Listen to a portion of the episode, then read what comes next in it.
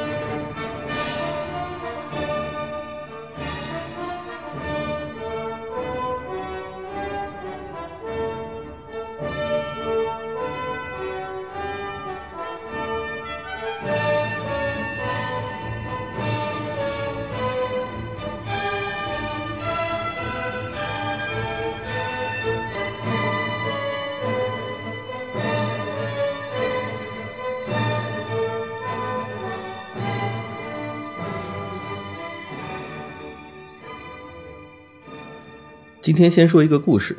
一八九零年，布达佩斯音乐学院的两位教授装模作样的请五十七岁的勃拉姆斯去布达佩斯给一场活动站台捧场，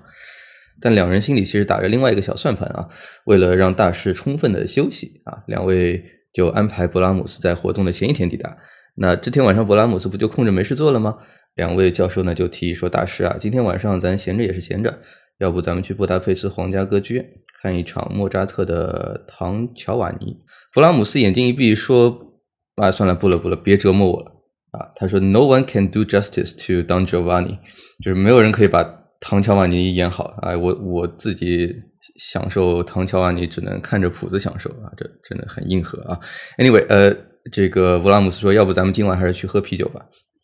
两个教授呢也是很会算计啊，他们说：“好的好的，去喝啤酒。”但是呢，他们带着勃拉姆斯去酒馆的这个路上呢。设计了一条刚好经过歌剧院的一个路线，他们俩呢就带着勃拉姆斯溜达到了这个歌剧院门口，就提议说：“大师啊，咱们还是先进去坐个半个小时，暖暖身子。暖暖身子之后呢，咱们待会就可以喝啤酒了啊。呃，我们呢给你安排 box 啊，就是那个包厢 private box 啊，非常高端。那勃拉姆斯说好啊，但是里面你要给我有个床。那这样的话，等我睡过了歌剧的第一幕，嗯，还不够高端。他显然不是很想看啊。”然后我睡过了歌剧的第一幕之后呢，就出来喝啤酒。那第一幕到了一半的时候呢，两个教授就听到背后勃拉姆斯打呼噜的这个声音啊。但是回头一看呢，发现勃拉姆斯不是在打呼噜啊，他听得兴高采烈啊，那个鼻子里喘着这个粗气，嘴里说到的 “quite excellent” 啊，“tremendous”。这个勃拉姆斯说：“这个指挥真是一个好家伙。”等到第一幕结束的时候呢，勃拉姆斯甚至冲上台拥抱了这名时年三十岁的年轻指挥。台下的观众们呢，看到勃拉姆斯大神降临现场，也都是惊呆啊！勃拉姆斯不知道的是呢，他现在拥抱的这个年轻人，在那个时候其实已经写完了自己的第一交响曲，而他的名字古斯塔夫·马勒将会在我们如今的音乐会交响曲曲目库中有着支柱一般的地位。啊，没想到啊，就是在大众面前一直严肃高冷的勃拉姆斯，竟然还有如此有趣可爱的一面。不过，Jack，你刚才在故事里提到的古斯塔夫·马勒。呃，在当今古典音乐舞台上，他的确是一个无法绕开的一个人物的。我也记得我前几年好像看到一个英国的调查数据，说马勒的交响曲是在当今音乐会上他的上演率是排名第一的，甚至都已经超过了贝多芬、布拉姆斯这样的人。呃，这又不禁让我回忆起在二零一零年的时候，那当时呢是马勒的一百五十周年的诞辰大年。然后当时我记得是各个这种像环球啊这样的唱片公司大公司纷纷出版了马勒交响曲的全集大包，然后音乐舞台上呢也是隔三差五就会演出一部马勒的交响曲。我当时记得二零一零年的六月，我就记得那个英国指挥家 Daniel Harding，他带他那个瑞典广播交响乐团在上海的呃东艺演了一场马勒第一交响曲。我当时也是呃对马勒一非常痴迷。那么下半场呢，我为了听马勒，还偷偷溜到了呃 A 区的前排，呃，当时聆听体验真的是一地鸡皮疙瘩，尤其是最后乐章那个圆号的 fanfare 那个集体的那个呃齐奏，实在难以想象一个三十岁还不到的青年作曲家能写出如此壮阔的音乐。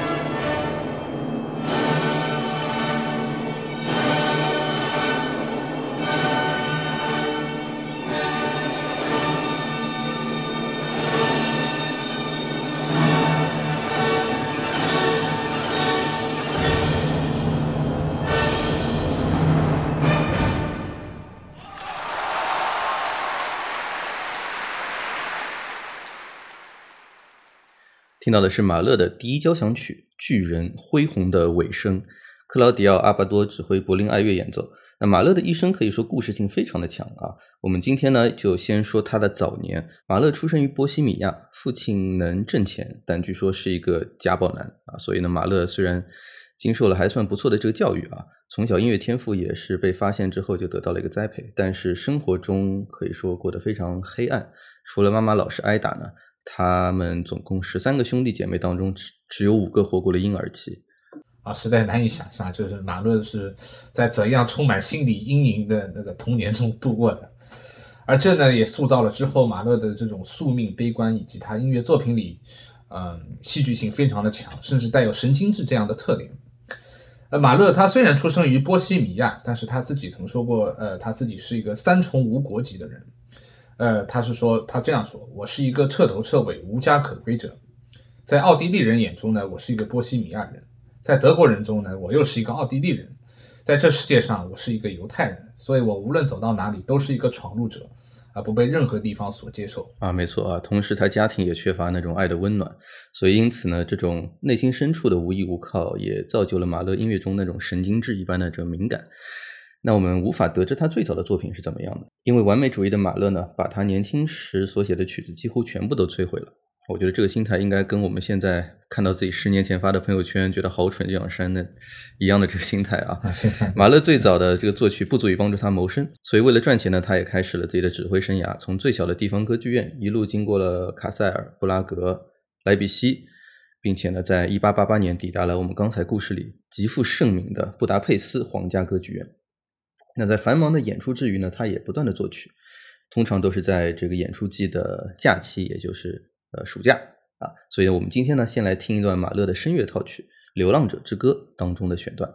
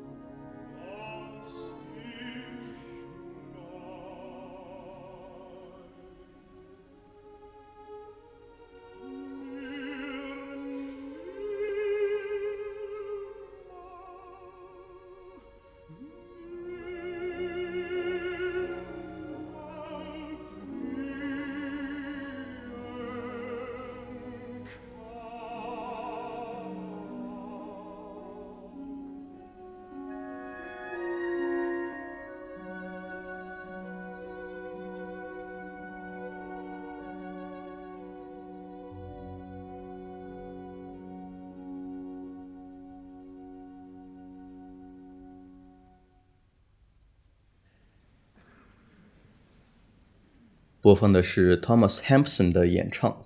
伯恩斯坦指挥维也纳爱乐演奏的《流浪者之歌》中的第二首《穿过清晨的田野》。熟悉马勒第一交响曲的朋友们应该不难听出我们为什么播放这段歌曲。这里要从马勒的作曲理念说起了啊，古典乐世界山头林立，总是神仙打架，乐迷们呢也经常站队互怼，就是因为作曲家们有着截然不同的作曲习惯和理念。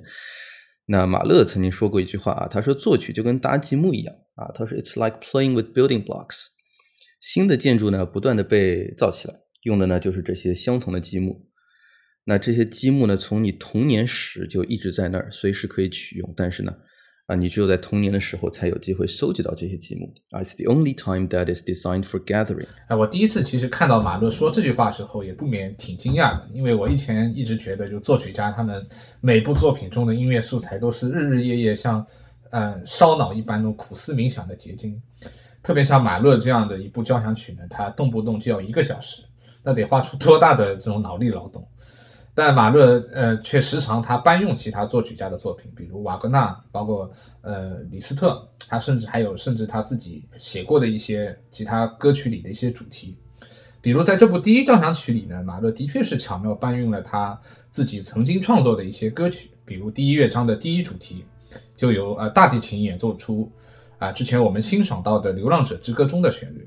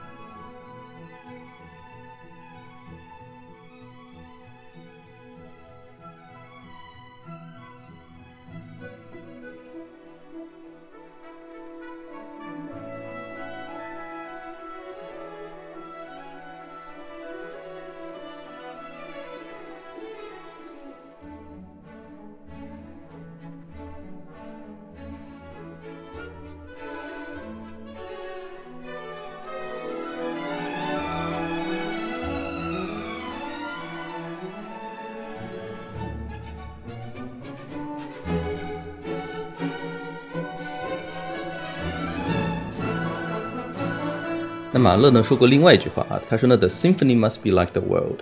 it must embrace everything。他说一个一个交响曲就像一个世界一样，应该拥抱万物。这也是一个颇具争议的想法啊。我非常喜爱的上世纪的一位英国的音乐学家，也就是补完了马勒第十交响曲的马勒专家 Derek Cook，他认为呢，音乐作为一个可以传递人类深层次的啊 profound emotion 深层次情感的一种艺术形式。啊，这我真的是很认同啊！用音乐来影射外部世界的具体的 concrete 的那些事物，是相当的愚蠢和 childish 的，啊，非常幼稚的啊！当然，这不代表我这么做的作品本身很 low 啊。呃，贝多芬、柴可夫斯基，包括维瓦尔第等等啊，咱们能想到的作曲家当中，大部分吧，都做过这样的这个事情。那只能说，呃，这种影射啊，对外部具体事物的影射呢，是作品当中相对比较 low 的一个元素。啊，比如说柏辽兹的成名作《幻想交响曲》啊，他基本也不讨论作品当中影射的故事场景，而是极力的鼓励人们去关注他在作品当中的音乐创作技巧。那这种音乐呢，就叫做 program music。这既包括了影射外部世界的 program，也包括了那种 inward emotional journey 啊，就是一个人的类似于心路历程吧啊这样的一种影射，都可以称之为叫 program music。那与 program music 所对应的呢，就是所谓的 absolute music。啊，所谓纯粹音乐啊，比如说巴赫的音乐，我们认为很纯粹啊，它里面呃很少有这种叙事的或者影射的存在。那说回马勒呢，马勒的交响曲的系列当中都是一些巨型的 program music。呃，除了我们都很喜欢的这个第六、第九这些作品啊，属于上面所说的那种 inward 啊心路历程那一挂的啊。另外还有一些呢，就是有着清晰的对外部世界的影射，其中最直白、最露骨的呢，就应该是咱们今天讨论的这个第一交响曲了。没错，马勒第一交响曲，我个人觉得真可以称作为是一部，嗯，献给大自然的一部交响诗吧。尤其在待会儿我们会呃先欣赏到的第一乐章里面，它有很多这种乐器，呃惟妙惟肖的模仿大自然的这种音型。同时，马勒呢是个在作曲上非常注意细节的人。如果你去看他的总谱，你经常会看到大段大段的这种表情的记号，有时甚至还会在谱子上他会标明一些演奏技法。这样的细节呢，可以说在之前的这种交响曲作曲家里是很少见的。那在这部第一交响曲里呢，马勒给每一个乐章都写了一个具象化的描述。比如第一乐章，他写的是春日天涯，影子和舒适的快板。影子描写大自然从漫长的冬眠中苏醒。开头弦乐奏出的泛音就如同，呃，依旧沉睡在寒冷冬季的大自然一样。然而在这片寂静的烘托下，可以听到首先由单簧管奏出这种 awakening call。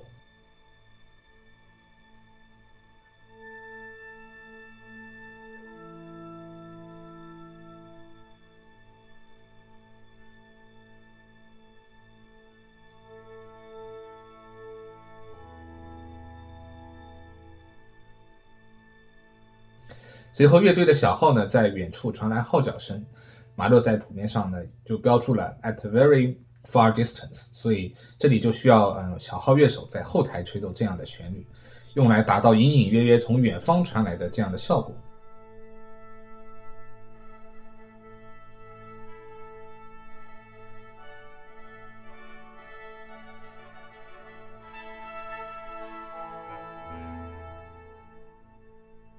那么在之后呢，还有单簧管吹奏出模仿杜鹃鸟叫声的这种动机，这个动机呢，也可以说是贯穿了整个第一乐章。它整个第一乐章 Introduction 就像一个音画一样的存在。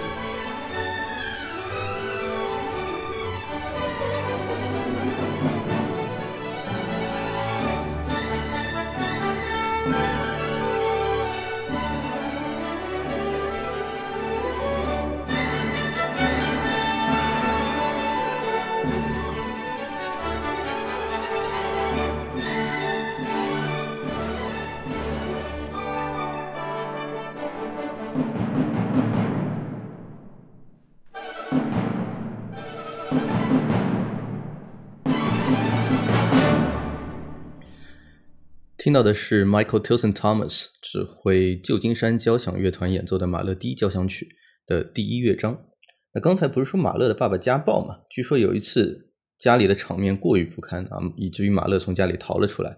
逃出来不久之后呢，就听到不远处传来了一首非常流行传唱的一个歌谣调子。那马勒的朋友弗洛伊德认为呢，这个童年的经历导致了马勒在作曲当中会本能的将深重的悲剧啊。与肤浅的娱乐，所谓的 deep tragedy and superficial entertainment 这两者去联系起来，那这让我想到他的第四交响曲当中第一乐章啊，包括像后面肖斯塔科维奇也是深受马勒的影响啊，这个老肖写的一些这个东西。其实我觉得这也算是马勒撕裂般内心的一种写照吧。那么听他的音乐呢，他的确会交杂着各种各样的情绪。那么在第一交响曲里的第三乐章呢，其实就是深重悲剧。与呃肤浅娱乐交汇的这么一个很好的例子，它是一个卡洛风格的一个葬礼进行曲。那么它和之前的乐章的音乐性格上都形成了非常鲜明的对比。啊，说到葬礼进行曲，其实马勒在他自己之后的交响乐创作中呢，也会被频繁的用到。那么这卡洛呢，他其实是法国的一个版画家，经常会塑造一些非常怪诞啊、恐怖的画面。马勒在创作时呢，他也引用了当时奥地利儿童所熟知的一个古老民间故事的场景。那故事讲述的呢是树林中一些小动物，它埋葬一位呃已经死掉的猎人。然而这群动物呢，在这种场合下呢，却非常的开心啊。然后兔子带领游行队伍举着横幅，然后所有的动物在猫和一群波西米亚音乐家的陪伴下演唱音乐。啊，对，我们也会在这个 show notes 里面放一张这张。所谓的猎人的葬礼的版画的图片啊，大家可以看一下。所以这个这个故事听上去就其实是个非常荒诞讥讽的一个故事。然后在马勒的笔下呢，就这样这么一个 irony 这种性格，就非常荒诞的这种性格，被呃体现的更为淋漓尽致。呃，他乐章开头呢是呃由乐团的低音提琴，他做出一个独奏乐啊片段，这在交响曲中可以说是从来没有过的。那在马勒在这里呢，他引用了一个非常古老的歌曲《马丁兄弟》。呃，过会儿听众朋友们如果在听这段旋律时，其实也会听出来，其实这就是大家小时唱的口水歌《两只老虎》。当当当当当当当当。但是他这里呢，他用了一个小调的非常阴暗的一个啊一个版本。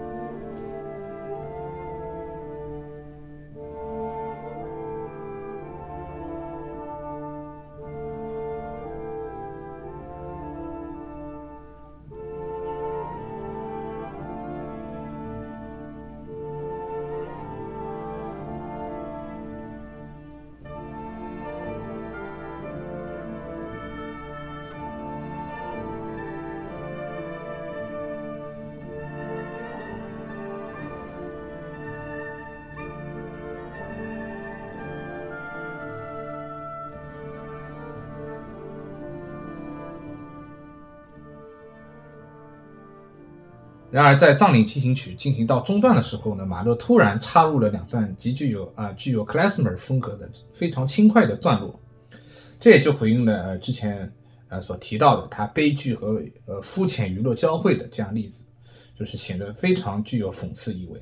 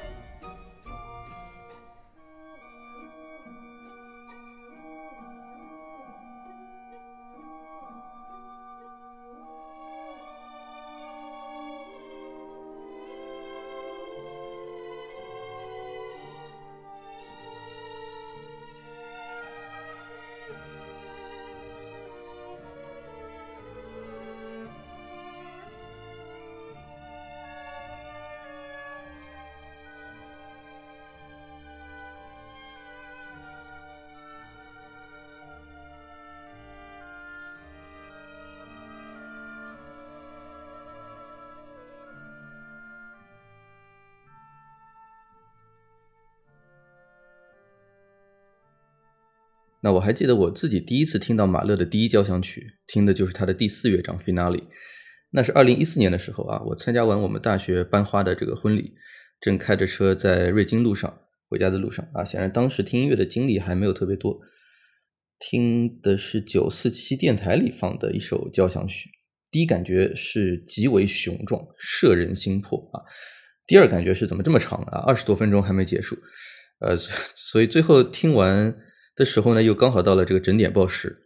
所以也没人告诉我这是什么曲子，因为觉得真的这种音乐太怪诞又极为震撼啊，所以呢，回家之后专门去查了这个九四七的节目历史，发现这是马勒的第一交响曲，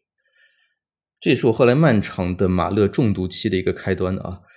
说实话，这次经历也是我来找你做咱们这这个响声播客的一个重要的原因，因为这让我意识到，只有无意间邂逅到的啊，但又非常真实的这个。音乐啊，而不是长篇累牍的文字或者科普，才真正有机会打开一个人去认识和喜爱音乐或者音乐家的一个窗口。而我们这些聊天呢，其实只是作为一个陪衬而已。呃，没错啊，其实你你和我当时中毒马勒交响曲的经历呢，其实是比较像的。我当时家里呢，正好有一套，当时还是喜欢听索尔蒂啊，索尔蒂和呃 Chicago Symphony 芝加哥交响乐团的马勒全集的唱片。我当时看唱片附带的那个小册子里呢，正好发现第一交响曲啊，时间最短，那么就想啊，那直接从第一开始听吧。